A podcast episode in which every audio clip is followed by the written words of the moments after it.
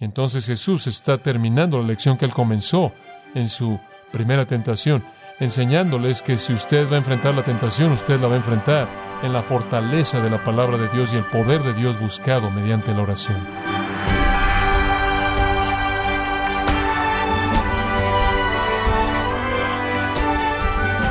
Gracias por acompañarnos en su programa Gracias a vosotros con el pastor John MacArthur. Les saluda su anfitrión Miguel Contreras. Las pruebas tales como los problemas de salud o la muerte de un ser querido traen dolor intenso y grandes cargas emocionales. Pero aún así, ¿ha pensado en que nadie jamás conocerá el sufrimiento de Cristo?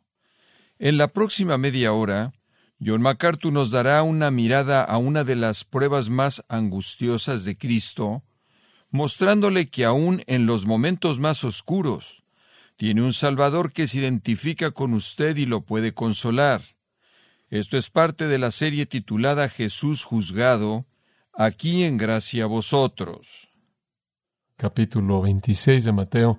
Permítame alentarlo a tomar su Biblia, aún cerca de usted, y vaya al capítulo 26 de este testimonio maravilloso de la vida de nuestro Señor.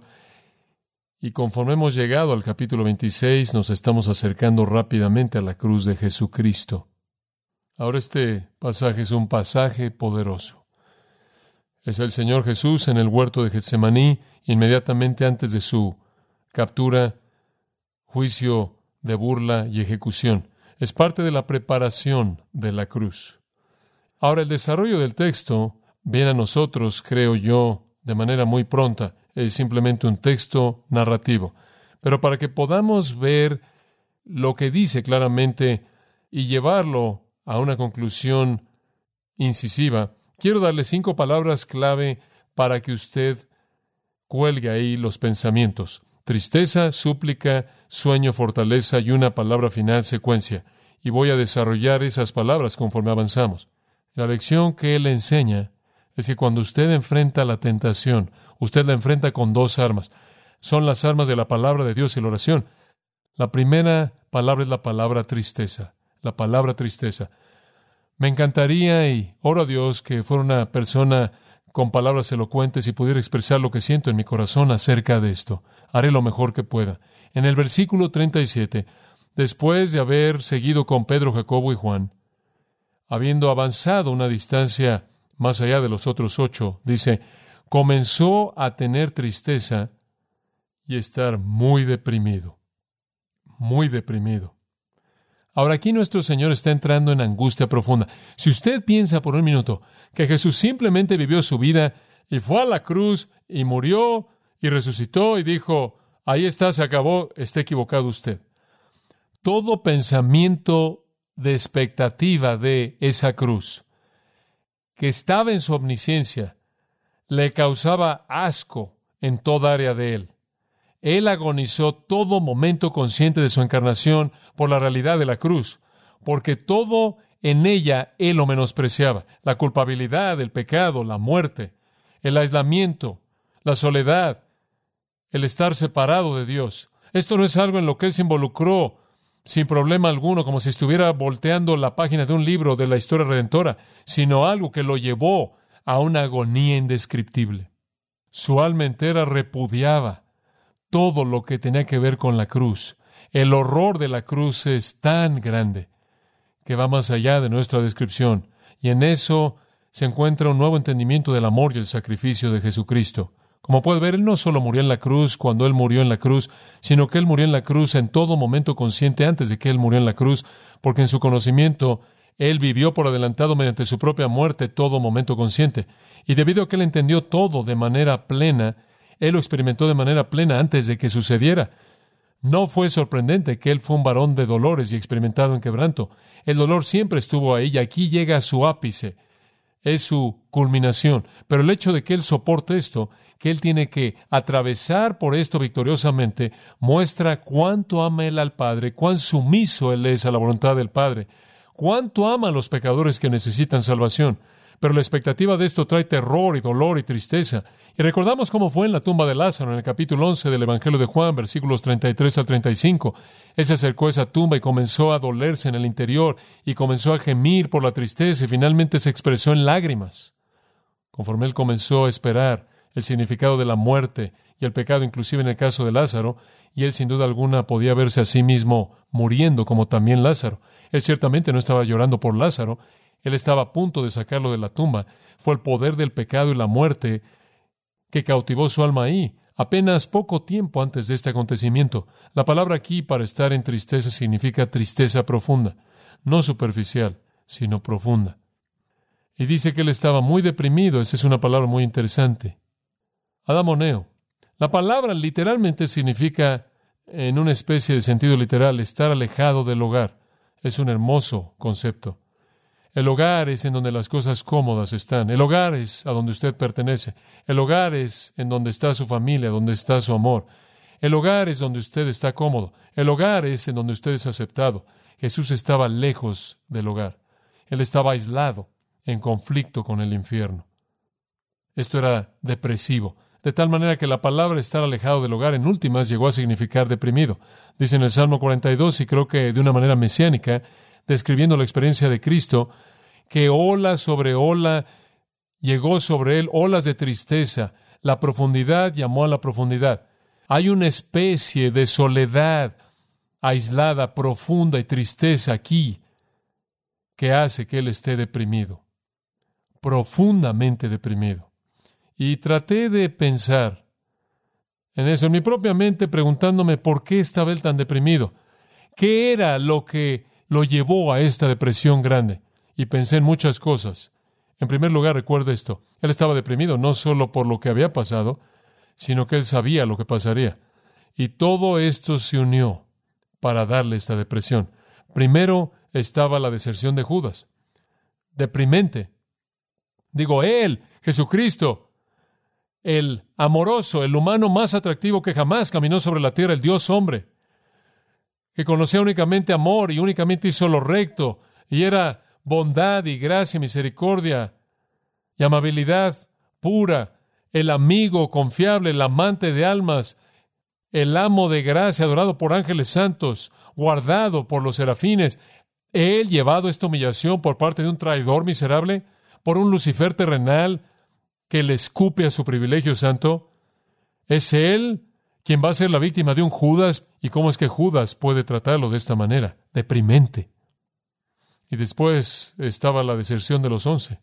Él quien fue la fuente de la vida de ellos, Él quien fue el recurso para todo lo que jamás necesitaron, Él quien fue el consolador para toda tristeza, Él quien fue la lección para todo punto de ignorancia, Él quien fue el maestro fiel, amigo leal, alentador, perdonador, siempre los apoyó, Él iba a ser desamparado por aquellos a quienes él nunca pensaría haber desamparado? ¿Acaso él va a ser humillado a este grado? ¿Acaso él, habiendo pasado tres años con hombres, le van a dar la espalda a esos hombres en la noche y van a correr para salvar su propia vida? Deprimente. Usted sería deprimido al ser desamparado por todos aquellos a quienes usted amó e invirtió su vida. Después está la negación de Pedro. Si él invirtió algo en alguien, él invirtió más que todos en Pedro. Él fue quien no se avergonzó de llamar a Pedro pecaminoso su amigo. Él fue el que no se avergonzó de darle a Pedro el liderazgo de sus discípulos. Él no se avergonzó de hacer de Pedro su hermano y compartir con él todas sus riquezas eternas, inclusive su propio reino. ¿Acaso él va a ser el objeto de la vergüenza de Pedro? Pedro miserable, Pedro pecaminoso, Pedro infiel, Pedro negando un pecador avergonzado de un Señor santo, Pedro con quien él había pasado tanto tiempo, a quien él había dado tanto, ¿lo va a negar y va a maldecir su nombre? Deprimente. Y después me imagino que debemos pensar en el rechazo de Israel también. Este es su pueblo, amado y amado por su nombre. Él es el Señor del pacto, Él es el Rey de gloria, el Rey de gracia, la fuente de la esperanza de ellos. Él es el que trae el reino, que amó a Israel y se llama a sí mismo el Señor y Rey de Israel. Él vino a redimir a este pueblo. ¿Va a ser rechazado por ellos? ¿Va a ser matado por la incredulidad de ellos? Y después está la injusticia de los hombres. Es deprimente. Digo, aquí Él viene a un mundo en el que Él ha hecho las leyes. Él es el Dios de la equidad y el Dios de lo que es justo y lo que es verdadero y lo que es recto. Él va a ser engañado en las cortes superficiales de hombres mentirosos que le van a negar el derecho que Él tiene a la justicia y la verdad. Es deprimente. Y después está la maldición y la burla que va a venir. Ya ha venido. Pero Él es a quien los ángeles alaban. Él es aquel quien por toda la eternidad no conoció nada más que la alabanza y la adoración de criaturas santas. Él es el que siempre es exaltado. Él es el que es bendito por encima de todos, glorificado, adorado por la perfección eterna. A Él le van a escupir, de Él se van a burlar, Él va a ser golpeado por la profanidad de hombres torpes, y después está la soledad, la soledad, aquel quien es el compañero de Dios, quien es el compañero del Espíritu Santo, quien es una parte de la asociación angelical, quien tiene comunión con criaturas santas, el amigo eternamente glorioso. Él va a estar solo, desamparado por todos, de tal manera que inclusive las huestes santas le dan la espalda. Y después está el llevar el pecado, ¿no es cierto? Piensa en eso, deprimente. El Hijo de Dios sin mancha, sin pecado, santo, se va a volver pecado. ¡Qué afirmación! De tal manera que su nombre es pecado, Él es identificado de tal manera con el pecado que Él se vuelve en el momento de la muerte tan pecaminoso que Él es llamado pecado, aquel que no conoció pecado. Dicho acontecimiento hace que Él repudie todo en su naturaleza santa. Y después Él debió haberse deprimido porque Dios le va a desamparar. Él es el amado del Padre. Él es aquel de quien el Padre dice en quien tengo complacencia, Él es el objeto de amor eterno, Él va a ser abandonado por Dios, deprimente.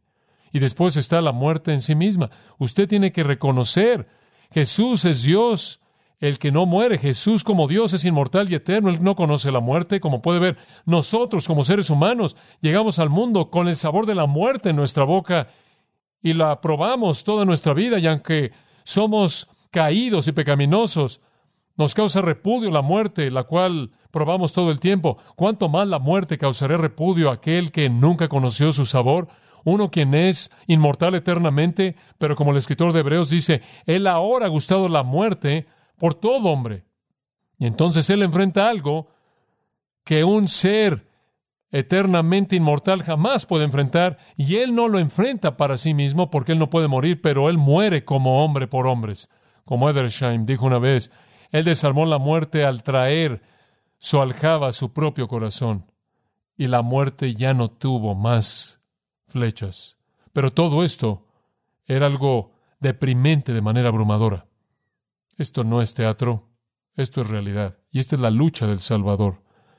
Y esta es la lucha en la que Él está con Satanás. Dice usted, ¿crees que Satanás está aquí? Yo sé que Él está aquí. No hay lucha sin él. Dice usted, bueno, quizás simplemente salió de la naturaleza de Jesús. Realmente no, porque su naturaleza no tenía pecado. Vino porque Satanás estaba acercándose al de nuevo. Dice usted, ¿qué le estaba diciendo Satanás? Bueno, es fácil, le podría decir lo que le estaba diciendo. Ni siquiera está aquí, pero puedo esperar lo que es porque sé lo que él dijo la primera vez. Y la médula de la tentación de Satanás la primera vez fue que cuando él vino a Jesús, primero le dijo, haz que estas piedras se conviertan en pan, ¿verdad? Después, salta de aquí, después, ve los reinos del mundo, póstrate ante mí, yo te los daré, ¿verdad? Ahora, ¿qué estaba haciendo él? ¿Acaso Jesús tenía derecho a comer? Seguro. ¿Acaso Jesús tenía el derecho de tener lo que él quisiera? Seguro, él es el Dios soberano. ¿Acaso Jesús tenía un derecho de ser reconocido como el Mesías? Sí. ¿Acaso él tenía el derecho de gobernar los reinos del mundo? Sí. ¿Sabe usted lo que Satanás le estaba diciendo? Toma tus derechos. Apropiate de tus derechos. Has estado aquí afuera en el desierto 40 días y no has comido y tú eres el Hijo de Dios. No dejes que eso te pase. Disfruta de algo de satisfacción. Te lo mereces. Esto no está bien, que seas privado del alimento. Convierte esas piedras en pan. Y tú debes ser reconocido como el Mesías. No esperes una vida de humillación y no esperes el rechazo. Simplemente aviéntate en ese punto alto del templo y aterriza enfrente de la multitud y te van a reconocer como un Mesías que puede volar del cielo y puedes hacer un lado todo el dolor y toda la agonía y la cruz y todo eso. y después simplemente ve todos los reinos del mundo que puedes ver desde este monte, yo te los voy a dar todos. Si tú tan solo te postras ante mí y puedes evitar la cruz y evitar la agonía y evitar el rechazo. Y el punto es este, tú eres demasiado bueno para eso, tú eres demasiado digno para eso. Como puede ver, así es como Satanás vino. Satanás vino apelando a la dignidad de Jesucristo. No debes privarte de esa manera. Y yo creo que cuando él regresó en el huerto estaba haciendo lo mismo. Y fue, ¿qué estás haciendo aquí? ¿Qué estás haciendo siendo humillado? ¿Qué estás haciendo con un grupo de personas saliendo de la ciudad de Jerusalén para llevarte cautivo y ejecutarte? ¿Qué estás haciendo aquí en el suelo con tu rostro en el polvo, clamando a Dios en agonía, sudando grandes gotas de sangre? Tú eres el Hijo de Dios. ¿Por qué es que tú vas a ser humillado por once discípulos que te están dejando y un traidor miserable llamado Judas? Tú mereces algo mejor que esto. No dejes que esto te pase. Tú eres demasiado digno para esto. Tú eres el Hijo de Dios. Toma lo que te pertenece. Y Satanás quería mantenerlo lejos de la cruz siempre. En la primera tentación, tómala ahora sin la cruz aquí, tómalos en la cruz. Inclusive en Mateo 16, cuando Pedro le dijo, no vayas a la cruz, Jesús dijo, quítate delante de mí que Satanás, porque esa fue la meta de Satanás todo el tiempo. Tú buscas las cosas que son de los hombres y no las cosas que son de Dios. Tú no conoces el plan de Dios. Y entonces, yo creo que Satanás estaba acercándose a él en estas tres olas, tratando de hacer que él dejara de confiar en Dios como el plan había sido diseñado y para causar un cortocircuito para que evitara la cruz, esa fue la tentación. Y estaba comenzando a ser pesado. Y él les habló a los discípulos en el versículo 38 y les dijo, mi alma está triste excesivamente triste. Esa palabra excesivamente triste es perilupos. Significa estar rodeado por la tristeza, como en la periferia, periférica.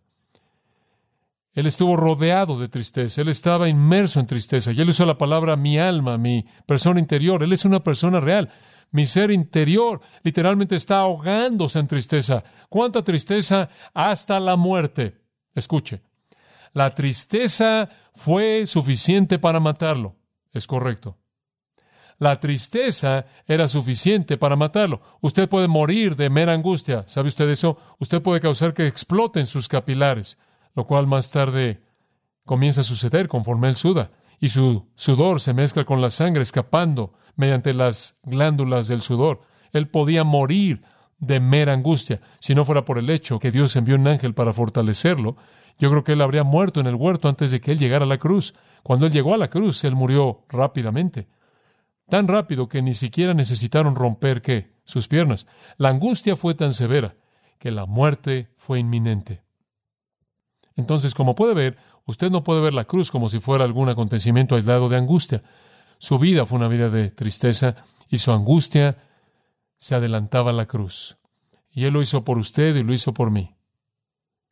Y en esa tristeza, él se retira al Padre. Él dice, esperen aquí y velen conmigo. Quédense aquí. Y obviamente él quería que ellos oraran. Él les advirtió lo que iba a venir. Y manténganse en guardia. Y él iba a ir a un lugar más aislado, bajo la sombra de un árbol, alejado del resto. Y como dije, Lucas dice, él se adelantó a distancia de un tiro de piedra para orar. Y eso realmente nos lleva a la segunda palabra. Y únicamente vamos a introducir esto y lo vamos a cubrir la próxima vez. Pero su corazón está en el punto de quebrantamiento y él hace lo correcto. Dice, él se adelantó un poco y cayó sobre su rostro, versículo 39, y oró.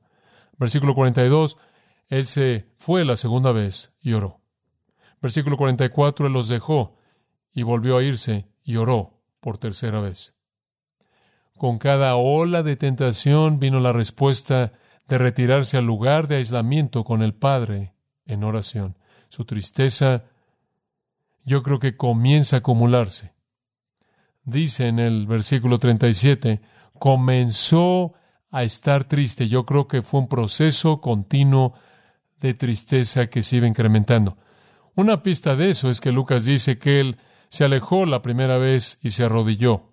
Y después en Mateo dice que él cayó sobre su rostro. Obviamente él comenzó en la posición arrodillado, pero no pasó mucho tiempo antes de que él estuviera postrado con su rostro sobre el suelo. ¿Y qué dice él en esto?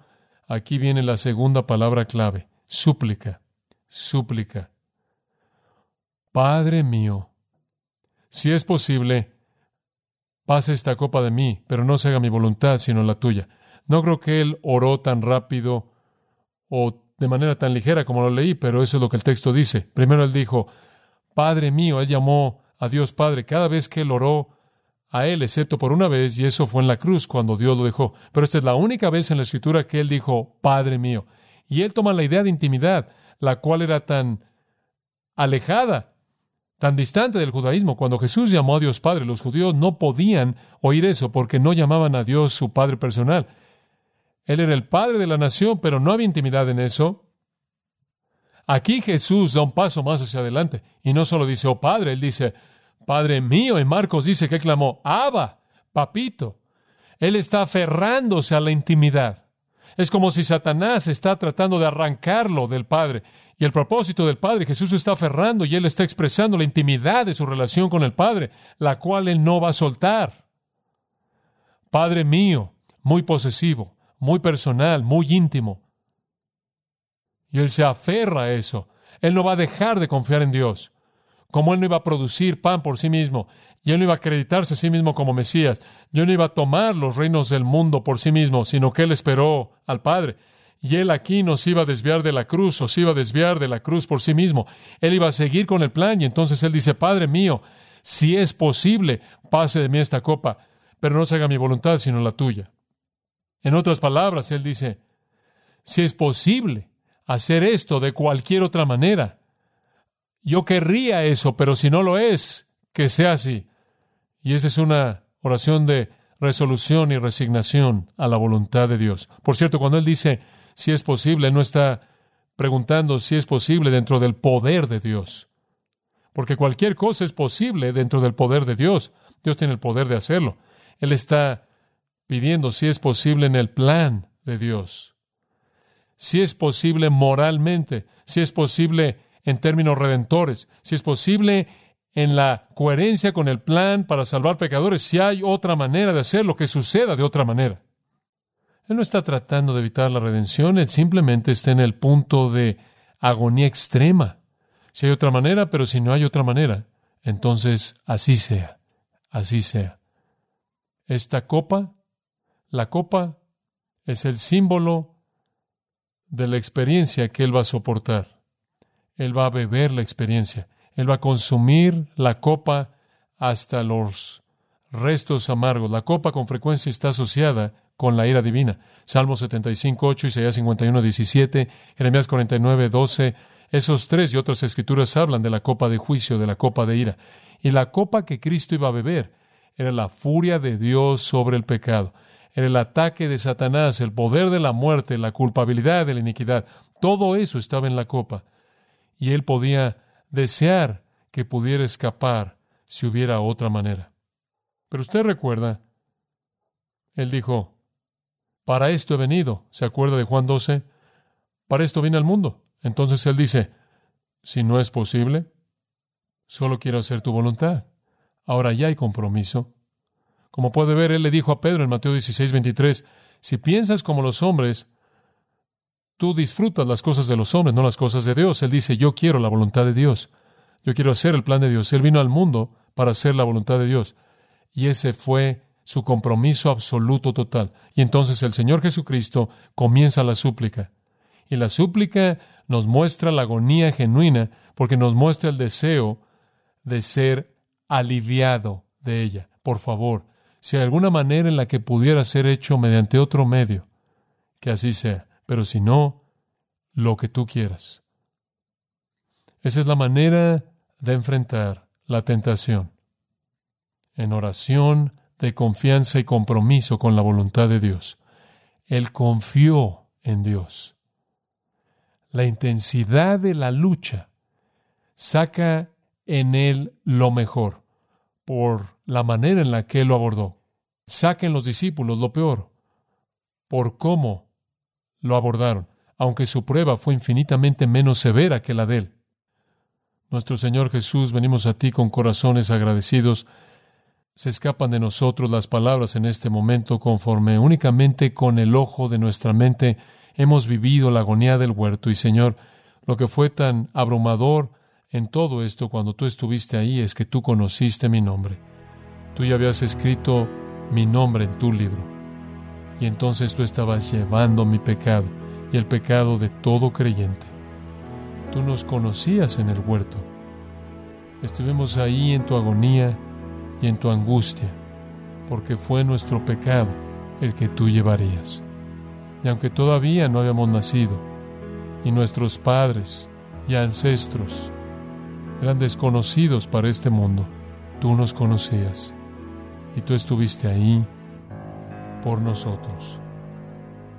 Estamos abrumados ante tu gracia. Somos indignos. Te agradecemos. Queremos agradecerte más que con nuestras palabras, con nuestra vida.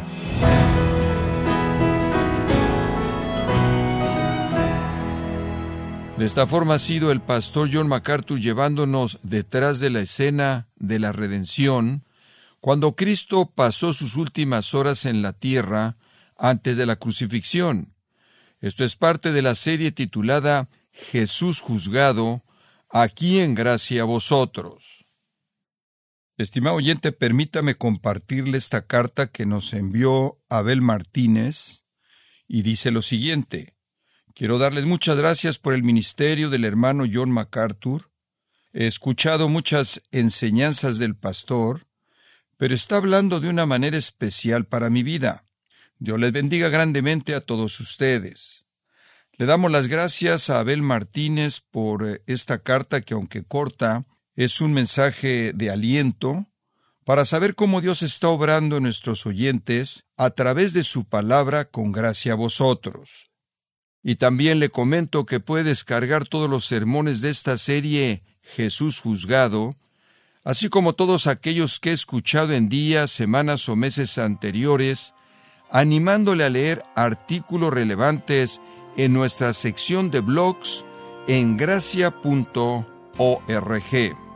Si tiene alguna pregunta o desea conocer más de nuestro ministerio, como son todos los libros del pastor John MacArthur en español, o los sermones en CD que también usted puede adquirir, escríbanos y por favor mencione la estación de radio por medio de la cual usted nos escucha en gracia a vosotros. Es importante conocer no solo el país y ciudad de donde usted nos escucha, sino también la radio. Para quienes contactan nuestro ministerio por primera vez, pueden solicitar una copia del mensaje de promoción sin costo alguno, un mensaje por oyente, únicamente. Si usted vive en los Estados Unidos o Puerto Rico, escríbanos a Gracia Vosotros, P.O. Box 4000, Panorama City, California 91412. O puede escribirnos a través del siguiente correo electrónico radio arroba Queremos agradecerle su tiempo y sintonía en nombre de John MacArthur y del personal de este organismo e invitarle para que nos acompañe en la próxima edición y así juntos continuar desatando la verdad de Dios un versículo a la vez en gracia a vosotros.